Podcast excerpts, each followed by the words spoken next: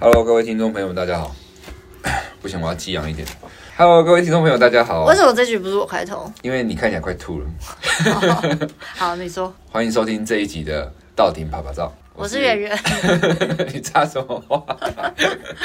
我是阿军。好，我们已经走了三所学校了。嗯，对。然后其实不管去清境、去南山，嗯、还有去双连，因为你有没有发现你有什么样的一个就是收获？我目前没有，我只觉得。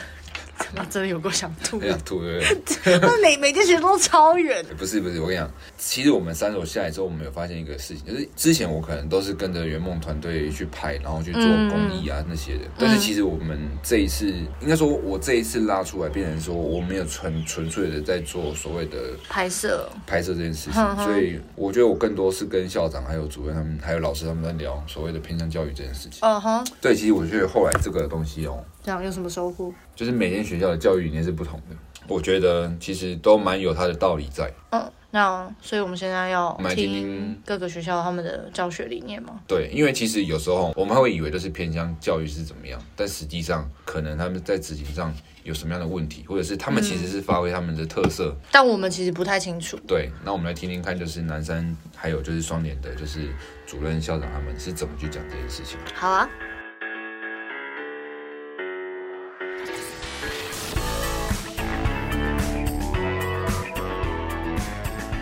主任，你有觉得说南山国小在这边这样子的？主任，你有觉得它是偏乡吗？还是说你对偏乡这个词有什么感受？会觉得它是贬义的，还是说有什么？大家都觉得偏乡应该是以距离来算。嗯，那如果是以距离来算，我们学校真的算极偏远的。嗯。蛮蛮深山的。那在资源上，在资源上，其实现在以台湾的偏乡原住民学校来讲的话，其实资源并并不会说很少。嗯嗯。对，在可是，一般大家都认为是说啊，在深山的小学，可能他们资源就是比较少，然后需要帮助。其实每一年就是这样子，教育部这样补助的，我是觉得说偏乡它的教育其实有逐渐在赶上。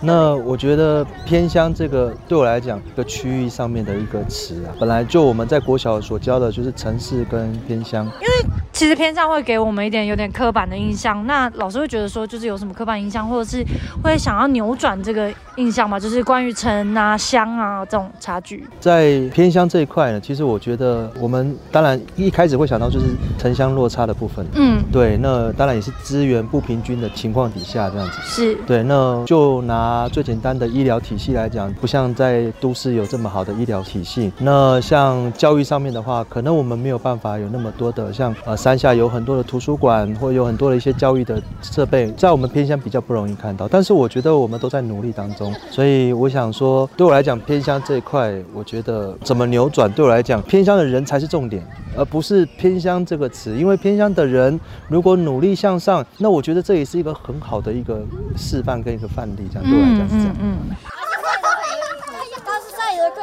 这其实听起来就是我之前啊，我自己一直觉得说偏向教育上可能比较缺的是一些物资上，就是说钱呢。不是，我觉得不是钱诶、欸，我觉得也不是，因为我觉得现在的资 讯，每本书里面可能会有缺漏页。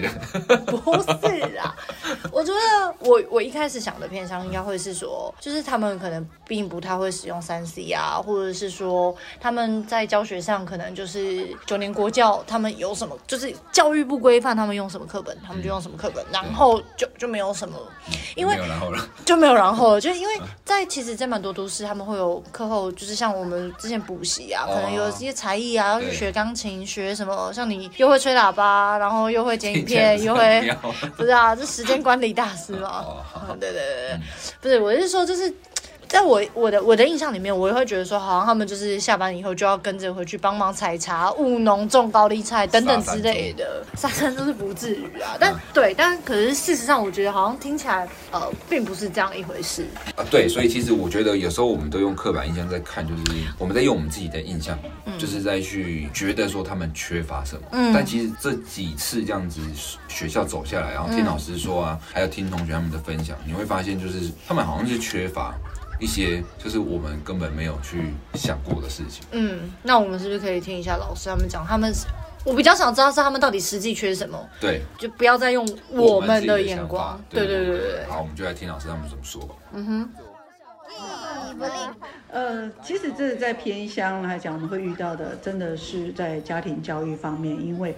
家长的观念主要就是教育就是学校的事，所以当他有这样观念的时候，我们会发现说，孩子在于推动说，例如他的家庭功课啦这个部分，家长就他们觉得我只要签名就好了，那就是也不会去约束孩子说啊，你的功课啦，或者是你快要月考了，你是不是要复习？所以像其实，在家庭教育这个区块，我们一直很努力的一个方向啦，因为我们会发现说，我们老师、我们同仁在学校一直努力的去帮孩子去。累积 push 他们说好不容易这样堆堆堆堆堆起来了，可是你会发现，完回到家里以后，整个就啪又重新上，又没了，就是一直重复这个这样子的一个过程。然后你会发现说，我们一直跟家长这样沟通不是办法。后来我们决定从小孩，也就是说，我们希望改变孩子，去改变他的家长。所以在家庭教育这个区块，说实在的，我们也很用力的在推。那当然也有很支持的家长。那有的家长甚至是说，哎，他可以有一些专长的，他是愿意来指导。孩子，像我们做做面包啊，或做披萨啦，还他那个家长他很愿意会来指导，所以就是家长会很两极啊，有的家长是很积极的，就是会在那个支持学校教育这个区块。那有的家长就等于属于比较平淡一点的，那所以在这个着力点的话，我们虽然一样一样有办亲子教育啦，然后还有呃亲子的 DIY 的一个活动啦，那也是期望透过由孩子来改变家长，让家长也愿意看到，哎，愿意投入学校的教育以外，更重要的是他看到孩子的改变，那。我们是希望透过孩子去改变他的家长。我在想，我在想说，像他跟家长的问题，可能是无论是偏向学校或者是一般的都市学校，嗯嗯，大概多多少少都会有遇到这样的问题。那在你一路这样从事教育过来，有待过不同的学校。嗯有没有什么问题是你觉得现在的偏乡的学校比较容易遇到的问题？然后你们觉得可以怎么去面对跟克服它？呃，其实我们是遇到的就是家长的一个功能不彰嘛。那有一些功能是纯粹就是家庭功能而已，啊，有一些是因为父母亲有一些特殊的一些疾病，所以我们就我们曾经有一个个案是，我们邀请了心理师跟社工师三方同时进去，同时进去去协助这个家庭。因为你等于是说家长的一些呃一些生状态没有改变的话，其实孩子是很难改变的。那也是透过社工师这边，那他们的协助，后来也强制家长就医，就医之后，这孩子的就学也渐渐的稳定了。所以就是说，社会其实也其实对偏乡来讲是非常重要的。也就是结合像我们结合心理师是针对孩子。然后，职工社工师是针对家庭，然后甚至包括卫生所，这些都共同去投入。其实我们偏向其实很重要，就是不同的社会资源能够去支持、去 hold 这个家庭。因为其实有时候家庭孩子，其实看在我们眼里，我们觉得说孩子真的这个这样的生活不是孩子他自己想要，可是我们没办法选择出生的家庭。嗯，那你才能接受？那我们可以改变我未来这个家庭，不要复制。这个家庭的这个样态，好，主任有觉得说，就是在这些教育上还有什么缺乏，或者是说他们小朋友们之间有什么缺乏？因为平地教什么，这边就教什么，但是呃都有一些自己的特色。那就对于我们国小小朋友有什么，他们可能是先决条件上就有一些的缺乏，或者是说呃，例如说他们的家庭啊，或者是等等之类的。这方面就是有有那个有差别啦，因为我们这边的家长社经地位就是很明显会跟平地小学的家长的社经地位是不一样的，所以说大部分的就是教育的话就是要靠学校，嗯，所以学校那。近年来，教育部就推行那个科技教育，所以其实我们就是利用这个科技教育融合我们的在地课程，那就是以前学不到的，我们可以利用科技来，就是从中可以学习到更多。所以我可以了解一下科技教育是在，就是说呃，像那个 Chromebook 的使用、平板的使用，或者说教育部一直在修缮我们偏乡教育的那个网络的设备，设备对对对。然后师资方面也是提供我们很多教师。真人的机会，对，就是补足这个偏乡距离的不足，对。了解。那我下八点五十的。怎么了？哎。听完就是校长还有主任他们这样讲，其实你会发现就是说，他们有时候缺乏的其实是陪伴，因为可能隔代教养关系。或者是说双亲都在外地工作，嗯、所以他们没办法在就是学校课后结束再去盯他们的功课。嗯，因为其实小朋友在这个小小时候的阶段，其实比较没有所谓的自律性跟自制力啊。不是啊，那这个都市小孩不是有一样的问题？可是爸爸妈妈也都在工作，爸爸妈妈在工作，但至少会下班回家。他们那种外地出去的，可能就是好几个月才回家一次啊。而且也其实有补习班老师，有安静班啊。对对对，所以其实还是有落差，还是有差。对对对，那其实有个老师他有提到一件事很重要，就是我们以前都会觉得说偏乡的资源就是相对已经匮乏了嘛，那可能在师资上面可能也不需要放那么强的，就是老师在那边，但是而且强的老师应该也不会想去偏乡嘛。有可能，但是其实我们这一次去听完双年的老师分享完之后，我们发现哦，不是这样吗？有点打破我的印象，这样真假的？对，好，那我们来听听小恩老师怎么讲。老师叫祥恩，他们小朋友就叫小恩啊？是吗？发音不标准吧？好，听听祥恩老师怎么说。我觉得偏向这个词，就是说，呃，第一个，他的交通上面可能不会吸引。啊，临近的学生去就读，那再来这边的学生人数可能就是比较少，然后大家可能对偏乡有个刻板印象，就是最近我也看到，就是偏乡老师只要会呼吸就可以任教，嗯，就可以任教。那这件事情其实我我很我很否决这，我很反对这件事情。你要能够待在偏乡，代表你的能力一定是要非常足够，而且你要很有远大的抱负，你就是想要。证明你自己的能力，可以把你的你的小孩，即便只有四个，我也要把这四个小孩带的跟都市的小孩一样，甚至超越他们。对，那就是我们现在在努力在努力的方向。对，嗯，很有规则，就是班级的规则。那因为我开始接触他们的时候，他们已经是行你这边定了，所以你要再来去把他们调整，就是有限。那我就是说，好，那我们就是。走一步算一步，能做到什么，我就哎、你们做好，做得很好，那我就鼓励你们，是这样子在调整。那市区的小孩，他们的文化刺激会比较足够，那他们班级上面就是第一个，可能家长有陪伴。那这边的小朋友，大部分我观察到的就是第一个，可能隔代教养的关系，隔代教养的问题比较多，因为可能父母都出去工作，因为我们左岸这边都会往台中啊，或是往苗栗的方向去找工作，就业机会比较多。然后那个祖父母带着留下来带着小朋友，那可能就会可能小朋友就说啊。我我事情做完了，然后其实有没有做完不一定，然后祖父母可能也会疼爱，所以有的小朋友就是会钻一些漏洞，他有慢慢就是去导正小朋友的行为，这是看到的。老师，你在这间学校大概任职多久的时间？嗯，已经五年了。中途有有离开，有离开，对，有离开去国中、高中，就也有教过书，然后也有去补习班看看补习班的生态。就是为什么会离开国小，然后又再回来？呃，其实一方面就是地缘关系，然后就是还有校长跟主任热情的邀请，他就想说，嗯、那我办了 要留在双联，然后我就想说好，那就是刚好就。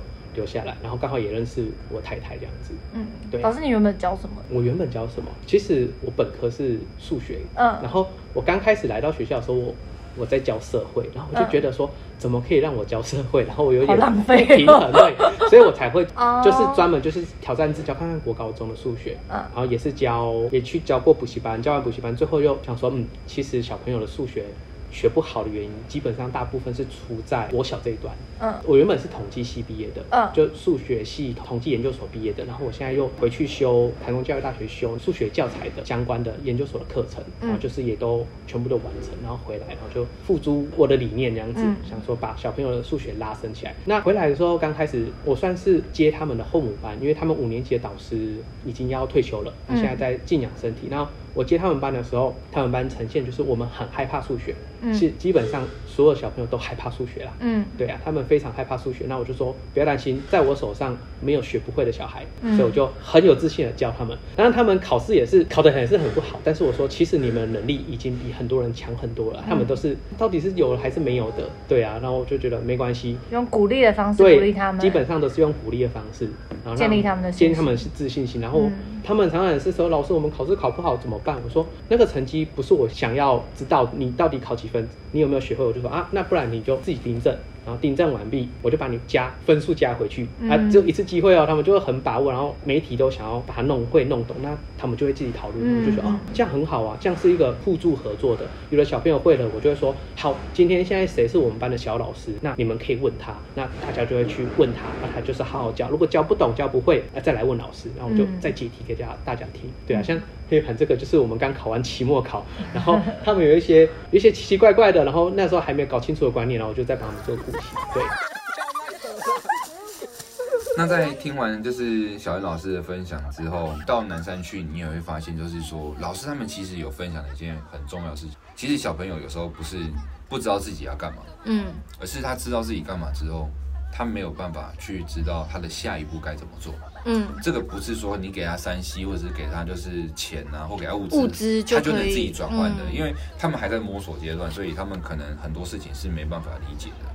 那这时候，其实你们、我们这些就是所谓的外在的这些外界的团体啊，比方说像圆梦团队也好啊，或什么基金会也好，其实可以去知道说他们到底缺乏什么，然后再给予他们实质的帮助。那我们来听听看男生老师怎么说好了。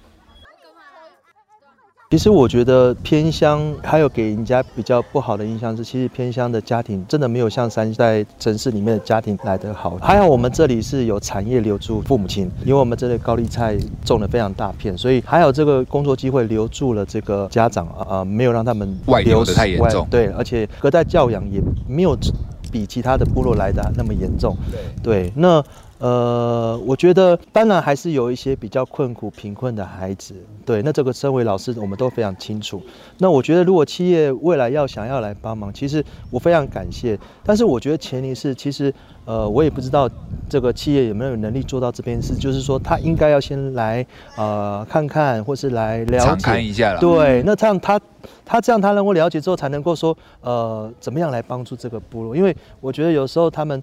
当然，一部分就是送物资来，那我觉得也很好。但是有时候那种感觉没有像面对面那么的亲密。嗯，会不会需他们需要其实是一些陪伴，或者是呃可能共读对之类的？对，我觉得我们的小朋友，像有些学校会有一些呃大学生会来，我们小朋友很喜欢跟大学生这样子互动，然后看到大哥哥大姐姐，而且大哥哥大姐姐也可以讲把自己的亲身经历跟孩子分享。你们未来好好读书，你们未来还是有机会。我觉得这种，我觉得应该有更多。这样的让孩子能够呃抽离现在的环境，然后让他们能够翻转他们的想法跟观念，我觉得是这样的。老师，那我刚才听到老师有提到，就是很多大学生来到学校来去做很多，就是像陪伴小朋友的这一段，老师您。在就是呃过去的教学经验里面，有多少团体像圆梦团队这样的一个团体啊？还有其他哪些学生然后来做什么样的一个事情？老师会不会分享一下？我就我认知啊，大概有几个团体。一个团体就是最近寒假来的北户，就是他们是一群学生，嗯呃对，那来护校生，对对对对对，那他们会来陪孩子，他们也很特别，他们就会先陪孩子之外的，还要陪孩子去部落，然后做一些志工服务。我觉得这个也很好，嗯、我们小朋友也很少做这样的服务。第二个就是我们最近也有。有一个团队进来教导我们班怎么拍摄，他是拍照，对文彦这个教育基金会，每个礼拜三都会特定的上来，而且他们也是很多志工来自不同的地方，都是请假来，然后陪孩子拍照，教孩子拍照。那我们甚至也把孩子的作品做成一个日历这样子。我觉得孩子可能。喜欢这些东西，了解了解，就是课本以外的东西都特别有兴趣。对对对对对对 对对。好，老师了解。就我们近期到了蛮多偏乡的学校，那每个学校都有自己的特色。刚刚其实有听到，有的有的学校重视的是呃外语，有的学校重视的是呃德智体群美五育的均衡等等之类的。那我觉得蛮特别的是，还有一个点是说关于。以前我觉得升学上，就是你有一句话是在讲说什么，你有读书，你才有机会翻身之类的那种。但我觉得在他们身上，我还看到另外一个很特别的价值是文化的传承。不管是客语的学习，或者是原住民，对对对，他们其实是用他们的方式在去教育小朋友。那也不是说他今天课本的东西他就不学了，他是在这个之外。他可能在融入他的生活，对，融入他的生活当中，然后把这些呃狩猎的文化，甚至织布的文化，嗯、或者是客家人他们的一些勤俭持家的一些美德，嗯、都继续做一个传承。对，因为这非常的重要，因为传承这件事情，可以从我们在之前听到那个原始那么美的那个就是书，你就可以知道说，其实它是很不容易的，它是不容易之外，其实它一直在流失。对。然后因为可能不一定年轻人都会喜欢这个传承这件事情，因为毕竟这个东西是比较乏味，然后可能有它的责任意义重重要性在。所以如果说你现在教育单位不去只就是重视这件事情，或许有一天某一个族或者是某一个族群的，就是就消失了，文化就消失了。对。嗯我觉得这是我们要思考的方向，就是其实现在已经有多元管道升学的方式，那当然还是以主流是就是考试为主，但是我觉得我们要去思考说，在我们在没有那么多的资源底下，怎么样能够创造一个让孩子能够多元发展？我们可能真的比山下来讲，我们的课业可能真的是比较落后，但是我们有好的环境，我们有山下没有的环境，譬如我们学校目前正在发展民主教育。那我觉得民主教育在底下完全看不到。我们在我们是属于泰雅族的孩子，你在山下没有办法学到该有的文化，也只有在我们的这个学校里面，也部落才能够让孩子能够认同自己。所以我觉得偏乡一定要认同自己，因为尤其我们是部落的，所以我觉得我们应该要有不同的多元的发展跟多元的升学管道，因为觉得孩子不应该让他局限在课业上面，他应该有更多的嗯空间跟活动，这样这是我的想法。对于文化的一个认同。或者是对于文化的一个传承，那老师你们在母语教育的这一块上面有做了什么样的努力吗？母语这一块呢，因为我们目前呃刚好我们学校今年是实验小学的第一年，那其实很多的课都已经是着重在我们自己的文化课程上面。那其实呃我们的主语也从原来的一节变成两节，是。那再来我们有很多的。狩，我们有很多的课程，包含狩猎课、编织课，哦，这些都已经纳入我们的正式课程里面。哇哦！对，所以我觉得，呃，你说主语上面，我们在上正式课，我们也都在讲母语，而不是只有单单在母语课在教教母语。所以你在课堂上已经就是大家是用泰雅族语在沟通吗？应该还没有到全全全全堂都是双语的模式。我们会带一点母语，带一点单字进来。对，我觉得这个是我们在努力的方向。对。就像刚才有提到，就是说像呃一些可能原住民部落的学校，他们会着重在他们母语的教学。嗯，那就我们所知，就是苗栗这一块应该是属于客家人为主。对。那在学校这个部分，在推广客语上面有做什么样的课后辅导还是什么的？课后辅导有，我们星期二的时候会有老师会教版画，那大部分使用会用客语，然后小朋友就会听情情情境式的，就是融入在里面一直听，所以再加上我们。有主徐主任，他是那个乡土语言的老师，那、嗯、我们就会每周都会有本土语的教学，然后小朋友就会找家长啊，跟家长会有沟通，然后跟学校老师会沟通，我们会念给老师听，然后老师帮你认证这样子，嗯、那我们就把这件事情传承。虽然说呃，像我本身的话是我不太会讲客语，但是我会听，因为毕竟是在这个地方，那我觉得哦，我至少会听到哦，小朋友跟我互动，然后我也很开心，然后偶尔会讲出一些。零零碎碎的课语，他们会觉得、嗯、哦，老师你好好笑这样子，对，就是尽可能让小朋友知道说，哎、欸，老师有在跟你们站在同一阵线，了解，对，嗯哼。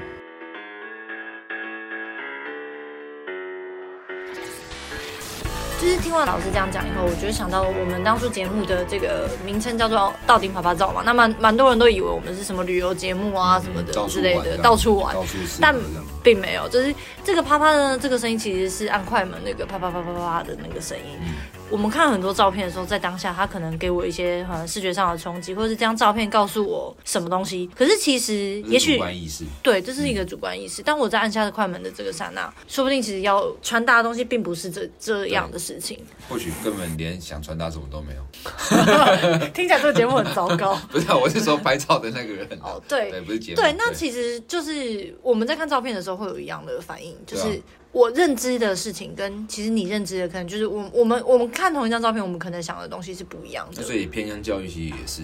对，嗯，我觉得蛮多东西的角度上。都会有所落差。嗯、那在节目开始进行之前，其实我们对偏乡是这样想，然后会觉得说，其实他们是很匮乏的，需要给予很多的资源或是支援都是。嗯、但我最后的感受是，其实他们这些需要真的是需要吗？还是说他们的需要其实是我们想要给？对对，所以其实就跟刚才圆圆讲到的说，我们节目初衷其实就是希望说能够透由声音，然后让听众朋友们翻转一些事情的刻板印象。因为其实有时候我们还没认识他之前，我们就对他有第一个就是印象，主观的概念。对对对。嗯、那如果其实我们透由别人的声音，或者是当事者他们在那个环境所传达出来的一些东西之后，我们反而会开阔我们的视野，然后给予他们可能真正需要的帮助。嗯，嗯那我觉得这也是我们当初做这次节目很一个很重要的一个宗旨。对、嗯，就是把希望我们透过这样子的这些讯息的传达，然后能够产生一些些影响力，然后产生一些涟漪，不管是呃这个涟漪是大是小，嗯、也许它在未来的某一天会就是继续的发酵。嗯哼，那节目进行到这，我们也算进入尾声。那这一集我们是带给大家偏向教育的，就是刻板印象的可能一些翻转等等。嗯、那下一集我们会带大家去认识一下学校到底他们如何用就是所谓的在地特色，然后去结合所谓的就是。是资源，然后让他们的教育或者是说学生可以有更多元的发展。嗯，我们下期见，拜拜，拜拜。